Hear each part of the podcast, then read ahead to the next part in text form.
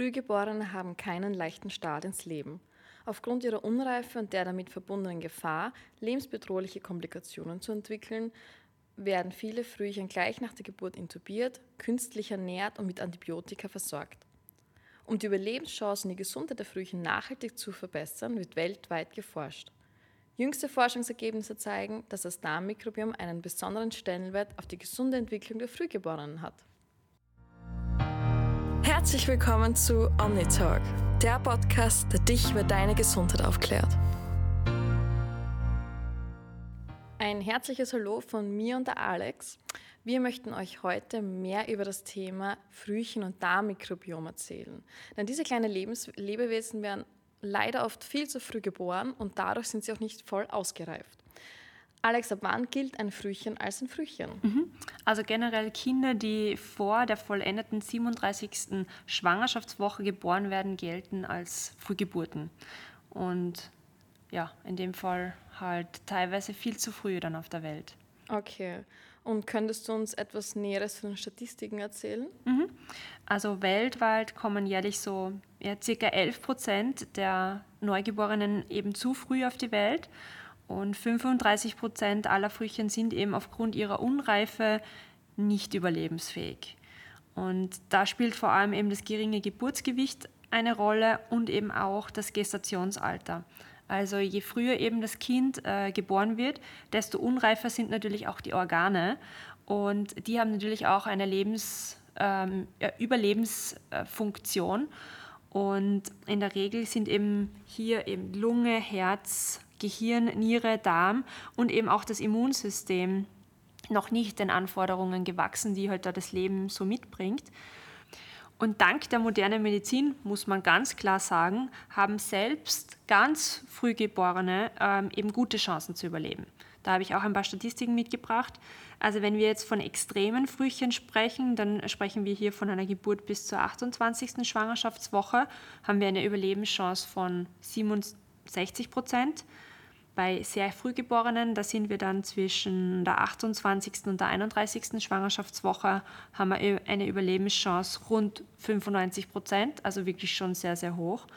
Und bei einer mäßigen Frühgeburt, da sind wir dann eben zwischen der 32. und der 37. Woche, ähm, haben wir eine Überlebenschance sogar schon von 98 Prozent. Und dennoch besteht aber trotzdem bei den Frühchen immer wieder ein hohes Risiko, da halt auch gesundheitliche, ich sage mal, eher Folgeschäden zu entwickeln. Jetzt hast du ja äh, erwähnt, dass vor der 37. Schwangerschaftswoche bereits die Frühchen beginnen. Wenn ich so denke, wie, wie, wie viele Wochen hat eine Schwangerschaft? 39 oder 40? Unterschiedlich, also ähm, in dem Bereich, genau. Ich glaube, länger als 40 gibt es, glaube ich, gar nicht. Da wird schon vor der Geburt eingeleitet, oder? Das wird dann dementsprechend halt auch ähm, aus, ähm, ja, angeschaut, inwieweit das mhm. hier mhm. ja, vom Arzt dann entschieden, ob okay. das Kind dann teilweise früher geholt wird. Es kommt dann teilweise auch auf die Vorerkrankungen äh, von der Mutter zum Beispiel drauf an, ob hier Risiken bestehen. Also kann zum Beispiel auch eine Geburt dementsprechend schon früher eingeleitet werden.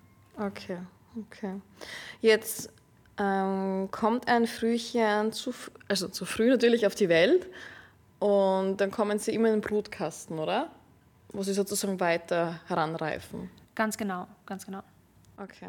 Wir wollen natürlich den Konnex zwischen Darm und Frühchen hier in dieser Folge aufklären. Also da könntest du ihm sagen, wie sieht das Darmmikrobiom eines Frühchens aus?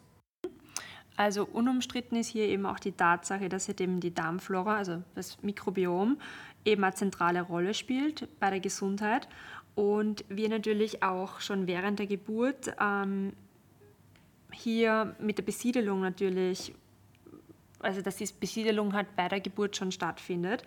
Und man hat eben auch gesehen, dass nachdem die Frühchen ja viel zu früh auf die Welt kommen, neben dem zum Teil eben noch schwach ausgebildeten Magen-Darm-Trakt immer wieder auch Studien zeigen, dass eben eine Vielzahl der Frühchen eine gestörte Darmflora haben. Also dass wirklich eine Dysbiose vorliegt. Und einerseits kommt es da eben auch zu Verzögerung von der Besiedelung von den Bakterien, also wir sprechen hier ja von unseren kommensalen Bakterien, und andererseits weisen diese aber auch erhöhte Anzahl von potenziellen pathogenen Keimen vor, also die, die uns dann eben diese Probleme bereiten. Also man kann jetzt sagen, unsere schlechten äh, Darmbakterien. Und je mehr schlechte Darmbakterien ich natürlich auch habe, ähm, die sorgen dann ebenfalls auch dafür, dass sich unsere guten, also wir sprechen hier von Lactobacillen, Bifidobakterien, ähm, natürlich verdrängt werden und diese nicht ansiedeln können. Und zudem äh, weist eben der frühgeburtliche Gastrointestinaltrakt eben eine sehr dünne, ähm, einschichtige Darmschleimhaut auf und eben eine erhöhte Durchlässigkeit, die eben dann auch die pathogenen Keime in den äh, Blutkreislauf eindringen lassen. Okay, jetzt hast du ja erwähnt, dass, oder uns ist ja auch bekannt, dass 80 Prozent unserer Immunzellen im Darm vorhanden sind. Und wenn ich jetzt bereits, wie du erwähnt hast, früh auf die Welt komme, ist der Darm nicht ganz ausgereift. Heißt es auch, dass das Immunsystem nicht voll funktionsfähig ist? Mhm, ganz genau. Auch das Immunsystem eben bei frühzeitig Geborenen ist meist eben noch sehr, sehr unreif. Das heißt, dass eben auch die Immunantwort von unserem spezifischen und unspezifischen Immunsystem eingeschränkt ist. Das heißt, ähm, wir haben ja natürlich auch ein angeborenes Immunsystem, das uns natürlich auch schützt und ein ähm, Immunsystem, was wir dann erst im Laufe der Zeit erwerben. Und Frühchen weisen eben eine deutlich reduzierte Anzahl auch, Anzahl auch auf von Immunzellen, die aber dafür notwendig sind, ähm, ja, Krankheitserreger zu eliminieren, dagegen vorzugehen und halt quasi unsere Abwehr darstellen. Und gibt es nicht eine Darmerkrankung, die bei Frühchen auftreten kann? Ja, genau, das ist die nekrotisierende Enterokolitis, äh, kurz auch NEC bezeichnet. Und es gibt da auch verschiedene Gründe eben, die da eine nekrotisierende Enterokolitis eben verursachen können. Hier spielt eben auch äh, der Darm eine Rolle, also vor allem auch Darmdysbiosen, so Ungleichgewicht im Darm und Beeinträchtigungen vom Immunsystem. Also es geht eigentlich Hand in Hand. Und wenn man sich jetzt mal, mal zuerst anschaut, okay, was ist eine NEC überhaupt? Ähm, ein NEC ist eine lebensbedrohliche entzündliche Darmerkrankung. Und über 90 Prozent der Fälle, die treten eben ähm, vor allem bei Frühgeborenen auf. Und der Krankheitsverlauf ist dann so, dass hier Darmschleimhautzellen absterben auch teilweise ein Darmdurchbruch möglich ist und eine Bauchfellentzündung mit sich ziehen kann. Das ist teilweise wirklich lebensbedrohlich. Und wenn man der, der Darm ist ja eben auch, oder im Darm sitzen, wie du vorher gesagt hast, 80 Prozent unserer Immunzellen und dementsprechend natürlich auch dementsprechend wichtig, dass wir hier gute Besiedelung vorfinden in unserem Darm, weil das legt natürlich den Grundstein auch für unser Immunsystem. Ähm, diese nekrotisierende Enterokolitis, kommen die Frühchen damit auf die Welt oder entsteht die dann, wenn sie geboren sind, aufgrund des unausgereiften Darmmikrobioms oder Darms? Genau, das kann eben durch, dieses, durch diese Dysbiosen beziehungsweise auch durch dieses unausgereifte Immunsystem halt dann äh, dadurch entstehen. Okay. Und könntest du uns noch näher erklären, welche Faktoren eine Dysbiose, also sozusagen ein Ungleichgewicht der Bakterien im Darm bei Frühchen begünstigen? Mhm. Also um eben das Überleben von Frühgeborenen zu sichern, bedarf es da meistens eben einer medizinischen Maßnahme und das ist meistens eben der Kaiserschnitt, dann eben auch die Sauerstoffversorgung durch Intubation und... Kurze äh, Frage, können Frühchen vaginal geboren werden oder ist das fast immer ein Kaiserschnitt? In den meisten Fällen ist da eben Kaiserschnitt. Aber es gibt natürlich auch vorzeitiger Blasensprung okay. oder frühzeitige Wehen, ähm, die natürlich das auch eben begünstigen können. Aber oftmals ist zum Beispiel ein Notkaiserschnitt eben dann nötig und mhm. muss das Kind dann früher geholt werden. Also es gibt beide Möglichkeiten. Mhm. Okay. Genau, also wenn wir jetzt nochmal zurückkommen, eben um das Überleben äh, von unseren Frühgeborenen zu sichern, dann brauchen wir hier bestimmte Maßnahmen, die eben medizinisch notwendig sind. In den meisten Fällen eben Kaiserschnitt, wie wir schon gesagt haben, und natürlich auch Sauerstoffversorgung äh, durch Intubation, weil eben die Lunge teilweise noch nicht äh, ordentlich ausgereift ist. Dann ähm, wird meistens noch zusätzlich eben spezielle Ernährung, das kann jetzt eben über äh, Sonden oder eben auch äh, durch Infusionen stattfinden. Und meistens wird auch in diesen Fällen noch Antibiotika verabreicht. Und diese ganzen Faktoren begünstigen allerdings natürlich auch, dass das Darm und das Darmmikrobiom sich nicht dementsprechend gut ja, ausbilden kann und führt meistens dann zu einer Dysbiose.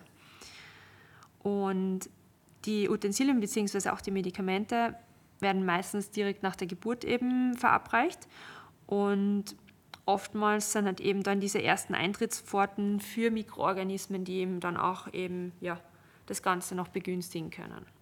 Und weil du vorher eben auch die vaginale Geburt angesprochen hast, auch bei Kaiserschnitt bzw. vaginale Geburt sieht man Unterschiede. Den Vorteil, den man halt bei der vaginalen Geburt ähm, haben, ist, dass, wir, dass das Baby halt hier schon durch den Geburtskanal eben gepresst wird und äh, mit guten Bakterien versorgt wird. Einerseits mit natürlich den Darmbakterien, äh, die es mitbekommt, aber natürlich auch äh, von den Bakterien, die in der Vaginalflora vorherrschend sind.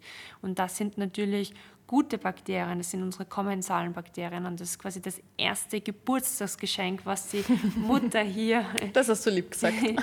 ihrem Baby verabreichen kann.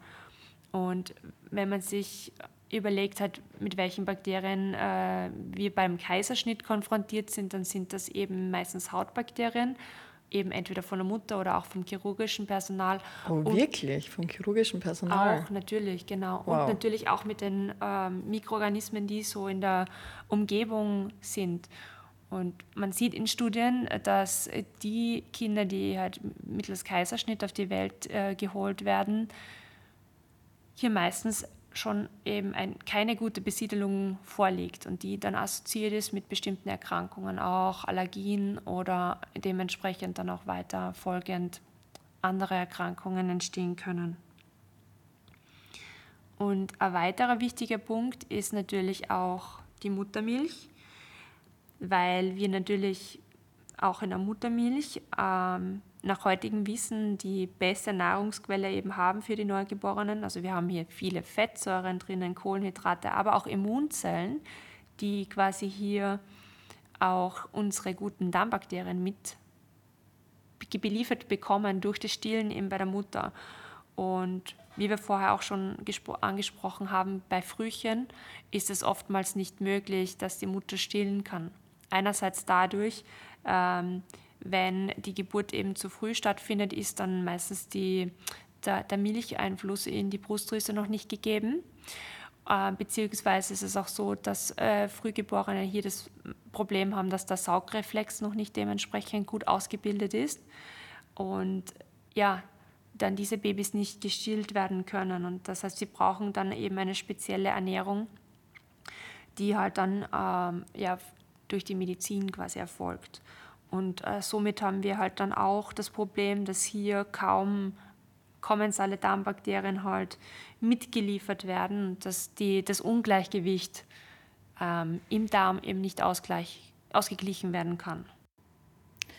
Gibt es, also ist es möglich, dass in der Muttermilch bereits Bifidobakterien sind oder Lactobacillen oder irgendwas? Ja, genau. Also normalerweise werden eben hier über den enteromamären Übertragungsweg so wird dieser bezeichnet, ähm, Darmbakterien von der Mutter über die Brustdrüse eben durch das Stillen an das Baby, über, äh, an das Baby mitgegeben. Und das sind eben die Bifidobakterien vor allem, die hier ähm, quasi den Weg aus dem Darm der Mutter in das Baby transportieren.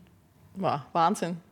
Aber würdest du auch sagen, weil ich glaube, mittlerweile sind wir ja mit der Forschung, also ich glaube mit der Weiterentwicklung von Muttermilchersatz sicher sehr fortgeschritten, würdest du auch sagen, dass äh, Muttermilchersatz an Muttermilch rankommt oder gibt es da schon noch irgendwelche essentiellen Nährstoffe, die nicht enthalten sind aus verschiedenen Gründen? Mhm. Also was man halt schon äh, sieht, natürlich sind wir da schon sehr, sehr weit und ähm, auch beim Muttermilchersatz gibt es wirklich schon sehr, sehr gute Sachen.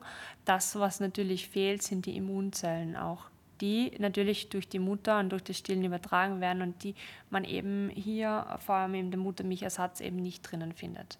Okay. Das hast du auch schon bereits öfter erwähnt in dieser Folge, dass viele Frühchen nach der Geburt mit Antibiotika versorgt werden. Wie wir, glaube ich, wissen, dass Antibiotika, also Antibiotika sind nicht gerade von Vorteil für unsere Darmflora. Wie weit wirkt sich das bei Frühchen aus? Mhm. Also im Prinzip hast du eigentlich schon echt fast alles gesagt. Also die Antibiotika werden bei den Frühchen halt entweder prophylaktisch geben oder aus einer medizinischen Indikation. Das ist halt unterschiedlich, aber wie wir halt wissen, ist eine Antibiotikagabe natürlich oder zerstört eine Antibiotikagabe nicht nur unsere schlechten Bakterien, die wir quasi entfernen möchten, sondern auch unsere guten Bakterien. Und wenn ich jetzt ähm, ja, bedenke, dass Frühchen schon einmal hier prädestiniert dafür sind, eben kein gutes Darmmikrobiom zu haben, fördert natürlich eine Antibiotikagabe das Ganze nicht weiter. Das heißt, mittlerweile weiß man eben auch, dass, oder Studien belegen, dass eben bei Frühchen, die lange Antibiotika nehmen mussten, eben eine massive Störung des Mikrobioms vorliegt. Ja, da zerstören die Antibiotika wahrscheinlich die einzigen guten Darmbakterien, die sie haben, oder? Das restliche, so in, so in die Richtung. Das letzte genau. Ätzel. Da wäre es natürlich wichtig, dass man auch hier eben darauf achtet, in weiterer Folge auch äh, gute Darmbakterien zuzuführen. Mhm. Ja, das hast du gerade gut gesagt, denn meine nächste Frage wäre, ob Multispezies-Probiotika den Darm positiv beeinflussen können von Frühgeborenen. Mhm. Also man sieht hier eben, wie wir schon gesehen haben, dass äh, mittlerweile auch sehr, sehr gute Studien auch gibt, die halt zeigen, dass hier äh, Probiotika ja natürlich einerseits den Darm mit guten Bakterien besiedeln können, aber wissenschaftliche Studien belegen eben auch, dass Frühchen, die mit Probiotika versorgt werden, die Entstehung bzw. auch schwere Verläufe von diesen Nekrotisierer der Enterokolitis, also diesen schweren entzündlichen Darmerkrankungen positiv beeinflussen können. Plus eben den gesunden Aufbau und eben somit die essentiellen Funktionen des Darmmikrobioms fördern und eben sich das Immunsystem dann adäquat auch und altersgerecht entwickeln kann. Und welche Bakterienstämme würdest du Frühchen empfehlen? Mhm. Also hier sind vor allem Bifidobakterien natürlich wichtig, denn Bifidobakterien sind ja genau jene Bakterienstämme, die halt hier auch eben über die Muttermilch übertragen werden. Äh, es gibt auch zum Beispiel Lactokokken beziehungsweise über, äh, die, über das Marginalmikrobiom bekommen wir natürlich von der Mutter auch Lactobacillen zum Beispiel mit. Okay. Ja, da sind wir auch schon am Ende unserer Folge angelangt. Danke, Alex, für diese ausführliche Erläuterung zum Thema Darmmikrobiom und Frühchen. Ich hoffe, es war für euch sehr spannend, also gleich wie für mich. Und falls ihr mehr über dieses Thema wissen wollt oder persönliche Fragen habt, könnt ihr uns gerne kontaktieren. Wie immer findet ihr in den Show Notes unsere Kontaktdaten. Ihr könnt auch auf Social Media uns folgen, da zeigen wir euch immer wieder den neuesten die neuesten Updates oder unserem Newsletter könnt ihr auch abonnieren. Da schicken wir euch die neuesten Informationen gerne zu. Oder ihr lest euch einfach auf unserem Blog über, über Frühchen, Babys, Schwangerschaften. Könnt ihr euch gern weiter informieren. Wir haben aber auch ein sehr tolles Tool für euch. Wir haben die Panda Post. Das ist ein Newsletter-Service, der alle zwei Wochen euch die wichtigsten Updates, Tipps und Tricks zu eurem Baby zuschickt. Da bekommt ihr auch den Status der Größe im Vergleich zur Fruchtform und dann könnt ihr sozusagen euch euer Baby besser vorstellen, wie groß es derzeit ist. Also würden uns freuen, wenn ihr euch auch diesen Newsletter abonniert. Danke fürs Zuhören und bis bald.